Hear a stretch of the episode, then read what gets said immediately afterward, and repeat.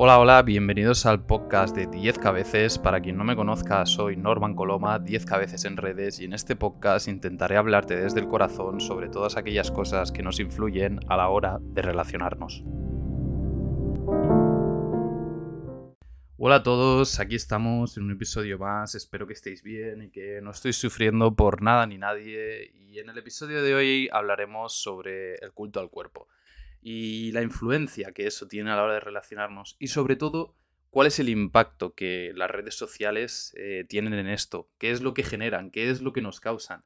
Lo cierto es que es un tema del que he hablado bastantes veces en mi cuenta de Instagram y es que al final las redes son un foco de comparación constante en si esta persona es más guapa que yo, en si tiene mejor cuerpo que yo.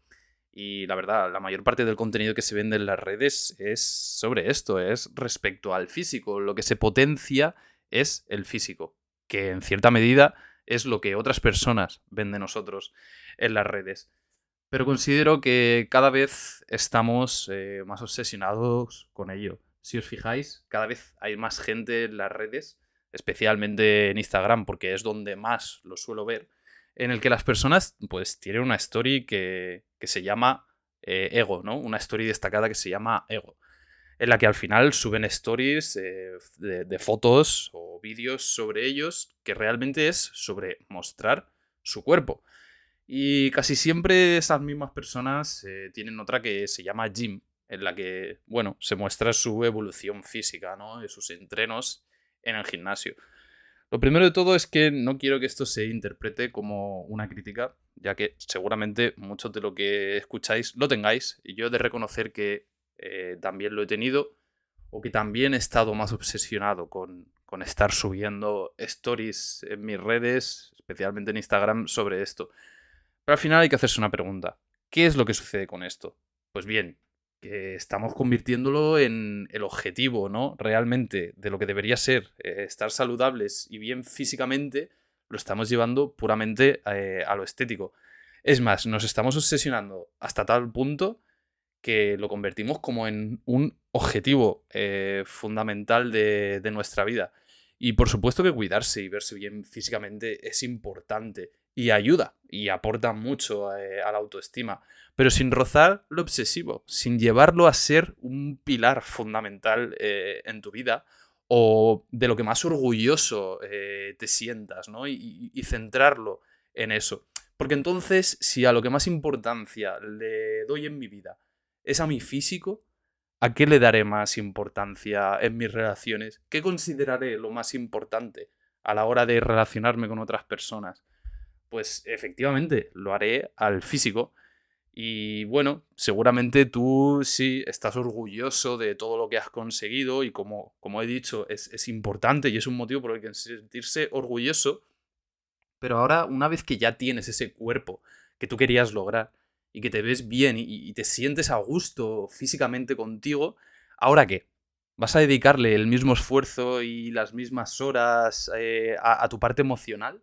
A, la parte de construcción personal, lo dudo bastante, porque la verdad esto es un mensaje que, no se vende tanto por las redes, porque en las redes se expone lo físico, no lo emocional, porque lo que vende y lo que gusta es lo físico, es, es lo que se ve, no es la parte emocional.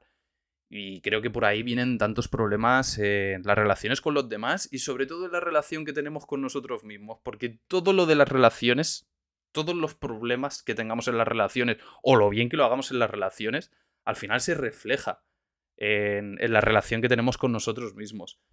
Porque al final, sí, yo sé mucho de físico, porque le he dedicado mucho tiempo, he creado ahí una disciplina y, sé sobre las cosas, pero, pero no sé tanto de, emociones eh, ni de personas, porque mm, le he dedicado poco tiempo a construirme. Y yo con esto al final me hago una pregunta. ¿Por qué asumimos que esa parte emocional, ¿no? Esa parte personal, esa parte de, construcción del propio ser, va a llegar sola? Quiero decir, cuando queremos un cambio físico y queremos avanzar en, ese aspecto, sabemos que requiere de, de, un tiempo, ¿no? De una dedicación, de un esfuerzo. Eso lo tenemos clarísimo. Pues con lo otro es igual No te vas a levantar un día de la cama convertido en, en una persona más madura y más construida, que sabe entender bien las emociones propias y de los demás y sabe ponerse en su lugar y sabe tratar eh, las cosas bien. No, no va a llegar eso así porque sí un día por arte de magia. Y así, eso es lo que pasa luego, que nos cuesta tanto relacionarse, porque no entendemos ese lado personal, no entendemos ese lado emocional que tanta importancia tiene. Ni siquiera entendemos el nuestro propio. Eh, muchas veces no entendemos nuestras propias emociones como para entender eh, la de los demás. Y justamente eh, por eso que le dedicamos poco tiempo, pues al final por ahí es por donde vienen tantos problemas, ¿no? Porque nos preocupamos mucho, ¿no? En vernos bien en, el espejo y pues nos preocupamos poco o, no tanto por vernos bien desde lo emocional, desde el interior, desde el corazón. Porque estar bien físicamente, obviamente, nos proporciona una seguridad. Quien diga que no, miente. Verse como uno quiere verse proporciona seguridad. Y eso es cierto, pero mucha más seguridad da aceptarse a uno mismo desde el interior, desde lo emocional, desde, desde quién se es, desde el propio ser. Las relaciones generalmente eh, empiezan por lo físico, pero acaban en, lo emocional. Pensad que siempre va a haber un, punto en el que se pase de lo físico a lo emocional. Y, eso también aplica para la relación que tienes contigo mismo. Llegará un punto en el que si no trabajas esa parte tuya personal, pues dará igual lo bien que tú te veas eh, en el espejo porque al final acabarás notando que, algo te falta, que algo te falta, que por muy bien que tú te ves, algo te falta y no estás eh, del todo a gusto contigo. Y ojo, yo no quiero que se interprete eh, esto que estoy diciendo como que hay que descuidar la parte física. No, primero por la parte que, que concierne a la salud y segundo porque como ya he dicho, es evidente que es algo también positivo de cara a la autoestima de cara al amor propio y, es algo que evidentemente aporta en ese aspecto. Pero como bien decía antes, pues te tienes que ver bien, ¿no? Obviamente por fuera, pero sobre todo te tienes que ver bien eh, desde dentro. Eh, sin compararte, ¿no? Tampoco, eh, luego físicamente con, con, los demás, sin tener que estar dominado bajo la influencia esa que tenemos de ese canon de belleza. Al final tú te tienes que ver bien físicamente, pero lo que tú consideres bien, porque lo que tú consideres bien no tiene por qué ser, mm, precisamente no tiene por qué hacer match con, ese canon eh, de, belleza, ¿no? Y bueno, yo al final esto lo comento desde un punto de vista en el que yo también soy una persona eh, que se cuida, que hace ejercicio, que intenta comer sano y que obviamente me gusta verme bien, pero como yo considero estar bien, como he dicho, sin intentar compararme con nadie y sin obsesionarme y sin tener que obsesionarme tampoco con tener que tener eh, esta forma física o aquella porque veo que es lo que a mí me va a hacer mm, sentirme mejor. No, como he dicho, tener esa disciplina y constancia a la hora de entrenar es positivo, es algo que te hace sentirte bien, pero no es lo más importante en la vida y mucho menos eh, a nivel personal. Y creo que como para casi todo en la vida, en el equilibrio es donde se encuentra la medida justa, lo sano, lo que nutre, lo que te hace crecer. Y fijaros hasta qué punto a veces rozamos esta obsesión, ¿no? Respecto a, esa forma física, que hasta muchas veces si no vamos a entrenar o, comemos peor de lo que deberíamos haber comido, nos sentimos mal. y yo creo que eso no es positivo, o sea, para nada es positivo. Eso hace muchísimo más eh, daño que, cosas buenas, aunque así a veces eh, lo pensemos. Y, creo que todo esto al final es porque nos vemos muy influenciados por todos esos mensajes que hay en las redes, por todo ese bombardeo. Yo el otro día eh, estaba hablando con un amigo de esto y, y recuerdo que cuando yo era adolescente, pues ahora tengo 32 años, que tampoco parece que aquí sea yo la persona que más haya vivido del mundo, pero cuando yo era adolescente, las personas que tenían 15 años, 16, bueno, en la adolescencia, ¿no? Yo no las veía tan obsesionadas con el culto al cuerpo como hay ahora. Y digo la adolescencia porque creo que lo que pasa es que se ha cortado, ¿no? Ese punto en donde empieza. Y cada vez es desde antes. Yo ahora lo que veo es que a día de hoy, tanto eh, eh, chicos como chicas, desde muy, muy, muy, muy jóvenes, empiezan a obsesionarse eh, con esto. Y, ves a personas con una edad muy temprana que, ya tienen un cuerpazo. Y como he dicho, que, está bien si se ven bien. Pero sobre todo, fijaos, si ya cuando has crecido un poco más eh, aún te cuesta no obsesionarte con esto, fijaos en edades tempranas, pues eh, es muchísimo peor aún. Por eso decía que tiene que haber un equilibrio, tiene que haber un equilibrio entre lo que consideremos eh, importante en nuestra vida. No lo podemos centrar todo en el físico, porque como decía, pues ahí es luego donde nos influye. En, a la hora de relacionarnos con todos, con nosotros mismos y con los demás si yo, de lo que más orgulloso estoy en mi vida y a lo que más importancia le doy y a lo que centro eh, mi tiempo y mis objetivos de vida es a mi físico, esto mismo lo trasladaré luego a las relaciones. Entonces valoraré las relaciones por el aspecto físico de la persona con la que estoy manteniendo una relación. Valoraré la relación que tengo conmigo mismo y mi propia aceptación por mi físico porque es a lo que más importancia le estoy dando, es a lo que más tiempo le estoy dando. Y a la otra parte, a la emocional, que al final, por ahí es por donde las personas nos entendemos, por donde sufrimos, por donde nos alegramos, por donde reside nuestra esencia, no la comprendemos, porque apenas estamos trabajándola, apenas le estamos dedicando tiempo, porque es eso. No sé por qué asumimos que eso vendrá solo, cuando no es así. Y bueno, creo que en esto las redes cada día eh, tienen más impacto, ¿no? En, en, este pensamiento, en que nos obsesionemos más. Y como decía un poco al principio, yo cada vez veo más gente con esa story destacada de ego. Como he dicho, yo también he tenido una época en la que me he expuesto mucho en las redes y al final hay que preguntarse bien si esto lo hacemos porque queremos o es porque nos vemos obligados a hacerlo, porque es lo que simplemente vemos que la gente hace, ¿no? porque como que está bien aceptado, y como digo, oye, está bien también que uno mismo quiera mm, de alguna forma lucirse, porque bien, porque se siente orgulloso de su estado físico, pero yo creo que llega un punto que hay que plantearse y decir, a mí esto que me aporta, yo, yo porque necesito realmente eh, estar exponiéndome en ese aspecto todo el rato, luciéndome en las redes ¿Es porque es a lo que más importancia le doy? ¿Es porque realmente yo lo necesito? ¿O es porque necesito que me lo digan los demás? ¿Porque esto es el canon? ¿Porque esto es el estándar de lo que se hacen? Eh, planteároslo porque de ahí salen muchas respuestas. Y como digo, siempre con la idea de que el cuidarse físicamente es positivo. Pero hacer esto con esta obsesión quizás no lo sea tanto. No lo sea tanto por mucho que lo veamos en, en las redes. Y yo creo que todo esto eh, es, un factor eh, crucial, ¿no? Luego a la hora de relacionarnos y, que desde luego, como decía, las redes, pues ahí aportan, en ese aspecto aportan negativamente. Y, ahora un poco me, gustaría también hilarlo en esto, porque al final las redes son es, que, es que es una comparativa constante con todo. Creo que esto mismo luego, igual que nos comparamos, ¿no? Físicamente y nos llegamos a sentir mal porque vemos que toda esa gente siempre sale perfecta en las fotos y tal sabéis ya de sobra que una foto, según cómo te pongas la postura, cómo te pongas tal, vas a parecer mejor, peor, a la hora de cómo uno sale con los filtros, más de lo mismo. Es decir, eh, a las redes en ese aspecto no hay que hacerle caso. Pero si nosotros mismos sabemos esto, que lo de las redes no es verdad, luego lo que hay que llegar es al punto también de no contribuir.